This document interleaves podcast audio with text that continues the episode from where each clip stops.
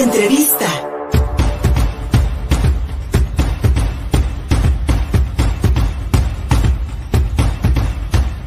Nuestro país, la viruela símica o la viruela del mono ya ha sido confirmada en más de 2.000 personas, mientras la sociedad civil, a través de organizaciones no gubernamentales, ha señalado la poca, la poca capacidad que ha tenido la Secretaría, la poca capacidad de respuesta de la Secretaría de Salud Pública y además cómo se ha negado el acceso a una vacuna a esta viruela símica que ha afectado especialmente a hombres. Y le agradezco mucho al doctor en salud pública Ricardo Baruch, un buen amigo de casa, que se conecte con nosotros para que hablemos de este nuevo problema de salud pública que pues lamentablemente ha tenido una respuesta muy parecida a la que tuvimos con la, eh, epidemia de coronavirus, un tanto negando la situación. Ricardo, muy buenos días.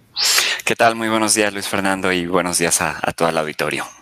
Pues hemos visto en las últimas semanas, en los últimos meses, una respuesta de las organizaciones de la sociedad civil, especialmente aquellas de la diversidad sexual, que han señalado una respuesta muy baja por parte de la Secretaría de Salud a esta nueva epidemia.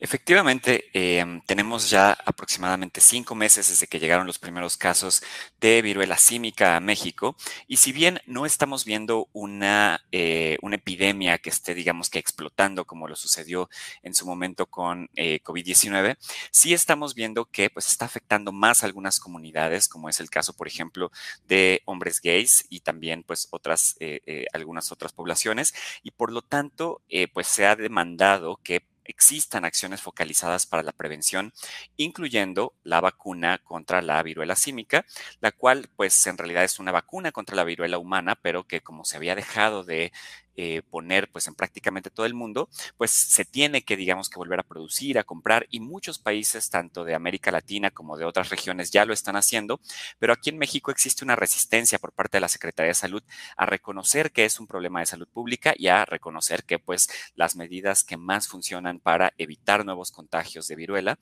pues son precisamente por un lado la vigilancia epidemiológica y la detección oportuna, pero por otro lado también la vacunación. Entonces, pues mientras no tengamos esto, seguramente los casos seguirán aumentando, quizás no de, una manera exponencial como lo sucedió en su momento con el SARS-CoV-2, pero pues eh, eh, eh, probablemente podría ser un problema que llegó para quedarse en México y en varios países del mundo. Es decir, Ricardo, ¿con la, con la vacuna para la viruela humana se puede detener estos contagios? Exactamente. Eh, es una vacuna, digamos que un poco mejorada, por decirlo de una forma, eh, pero pues lo que se conocía incluso desde antes del actual brote, porque hay que también considerar que si bien eh, este brote surgió en mayo de este año, la viruela símica existe desde hace varias décadas en África, sin embargo, pocas veces había salido de ese continente y lo que vimos este año es que no solamente sale del continente africano, sino que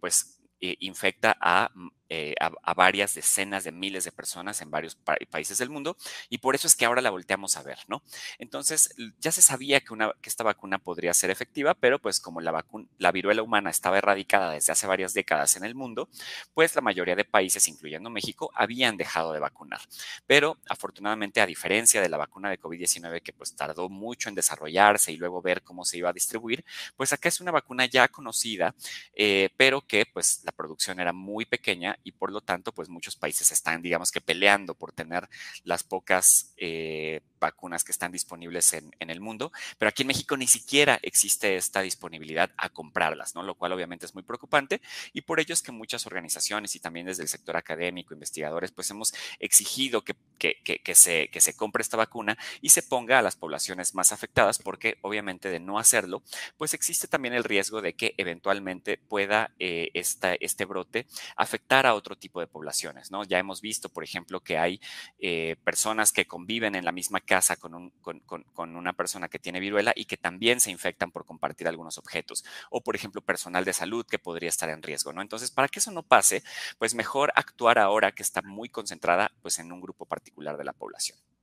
Y especialmente con la experiencia que tenemos de COVID-19, que nos ha demostrado que con la vacunación pues disminuyeron drásticamente los contagios, drásticamente las muertes, y pues si ya existe una vacuna para detener esta, e, e, estos contagios de viruela del mono, pues vaya que el gobierno federal tiene, tiene ahí una oportunidad grandísima, como bien dices Ricardo Baruch, de detener estos, detener, de detener y evitar una nueva epidemia. Y en ese sentido, Ricardo, porque de acuerdo con el informe técnico semanal, semanal que ya está dando a conocer la Secretaría de Salud, más del 90% de los casos de viruela símica en el país eh, ha sido en hombres. Y tal parecería que hay una, pues bueno, si queremos añadir más prejuicios en contra de las poblaciones eh, de la diversidad sexual en nuestro país, pues aquí podríamos encontrar otro ejemplo. Cuando fue entre hombres que tienen sexo con hombres donde se dieron primeros contagios, ¿ha habido estigmatización en este sentido respecto a estos, a esta nueva pues estos nuevos contagios, repito, de viruela?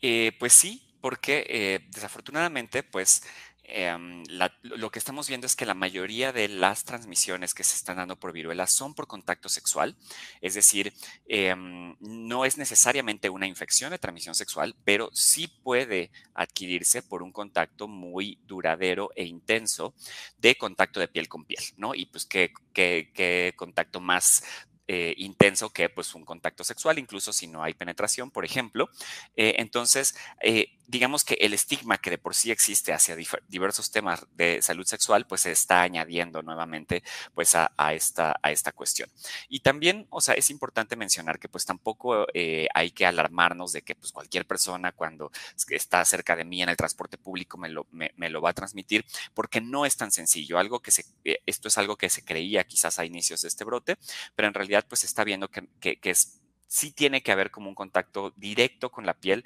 mucho más duradero, ¿no? Entonces ahí es donde pues también es importante que, eh, pues, por ejemplo, si una persona cree estar eh, manifestando algún síntoma, pues que vaya a hacerse una prueba. Ese es otro problema, es que no es tan fácil hacerse las pruebas porque no están disponibles en el sector privado, sino que hay que ir a algunas unidades especializadas. Me parece que en el caso de Puebla estamos hablando de los hospitales generales eh, y que, pues, hay, al igual que con COVID-19, lo ideal es aislarse, ¿no? Para no tener ningún contacto, aunque como ya les decía, pues tampoco es que la, transmisión sea tan sencilla. Entonces, eh, pues sí tenemos que hablar más del tema, ¿no? O sea, porque si bien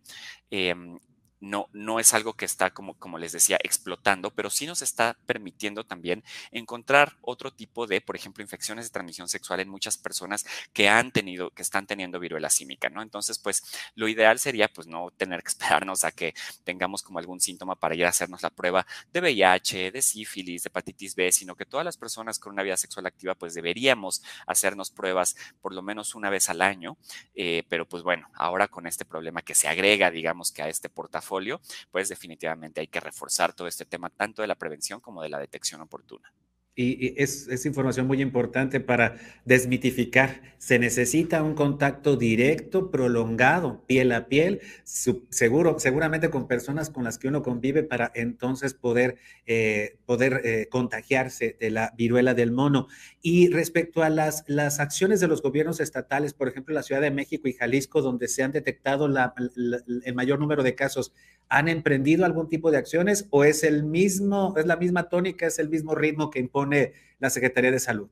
No, en realidad ahí es donde, ahí sí hemos visto una diferencia, ¿no? O sea, muchos gobiernos estatales como estos que mencionas de Ciudad de México y Jalisco, ah, eh, pero también otros como el de, el de Sonora, el de Chiapas, han tenido acciones eh, muy particulares, por ejemplo, para crear materiales informativos, para dar a conocer al personal de las unidades de salud qué tipo de eh, atención se debe dar a las personas que eh, potencialmente tienen viruela símica, pero pues hay otros estados que en realidad pues no están haciendo mucho, ¿no? La, verdad no conozco cuál es la situación en Puebla, yo estoy en, la Ciudad de México, em, pero eh, pues sí hay cosas que aún si la Secretaría de Salud Federal no, no da la pauta, pues sí se pueden hacer algunas acciones, ¿no? Lo de las vacunas pues sí es algo que depende meramente de la federación, porque al igual que con COVID-19 pues son vacunas muy particulares que solo se venden a, países, ¿no? O sea, no, no, es que uno como particular o el gobierno de un estado las pueda comprar, pero pues sí existen otro tipo de acciones de vigilancia epidemiológica, de recomendaciones, pero incluso de, por ejemplo, de, de un tratamiento adecuado a las personas que viven con viruela símica, porque lo que estamos viendo en varios estados es que llega de repente una persona a una unidad de salud y casi casi le dice, no, usted espérese aquí afuera, porque si entra aquí a la sala de espera me va a contagiar a los demás pacientes, ¿no? Entonces, ese tipo de, malos tratos, pues los estamos viendo y eso pues también depende mucho de la eh, capacitación y sensibilización que puedan dar los gobiernos eh, estatales al personal de salud que atiende pues las unidades que están a su cargo.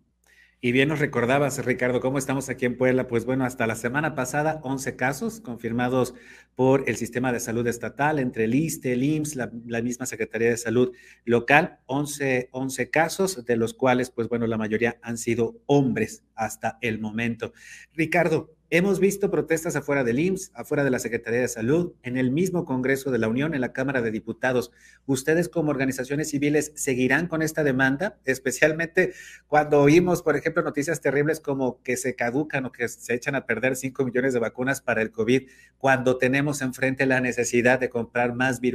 vacunas perdón, para la viruela humana. Hay ahí una, una mala experiencia que pues no quisiéramos repetir, ¿no? Sí, desafortunadamente estamos viendo cómo eh, existe una negación a la evidencia científica por parte del gobierno, ¿no? Porque una de las cosas que nos han dicho justamente es que no existe suficiente evidencia de que funciona, eh, pero pues esto es realmente una tontería porque en otros países como en Europa, en Estados Unidos, en Canadá, se están poniendo estas vacunas desde hace meses y ya se está viendo cómo hay un descenso importante en el número de casos, ¿no? Entonces, definitivamente vamos a seguir exigiendo porque em, además, eh, pues representa esto, eh, digamos que es parte de un sistema en el cual, no solamente en temas de, vacunas de viruela símica, pero en general, no hay vacunas disponibles para nuestra población, ni siquiera para niños, y ya no hablemos de viruela, sino vacunas tan sencillas como la BCG, como la de BPH para, para las niñas, etcétera. Tenemos los niveles más bajos de vacunación eh, eh, en, en, general para toda la población de lo que hemos tenido en décadas. Entonces, realmente esto pues es un, un signo de alerta de que nos debería decir pues que desafortunadamente el gobierno federal no está haciendo bien las cosas. Eh, en algún momento fuimos un ejemplo mundial para la vacunación con coberturas por arriba del 90% y ahora que tenemos una población que dice,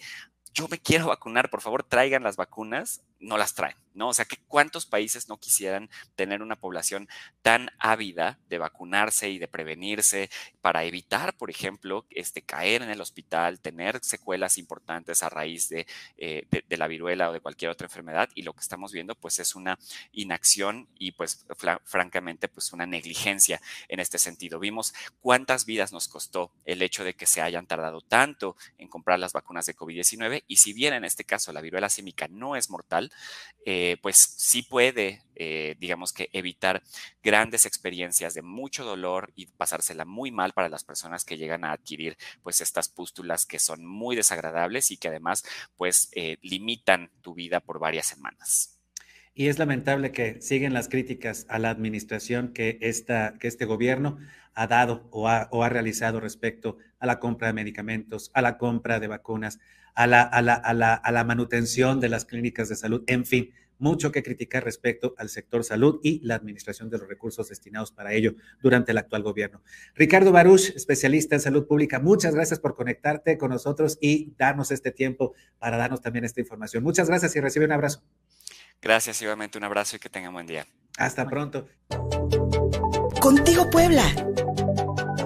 Una revista para formar criterios.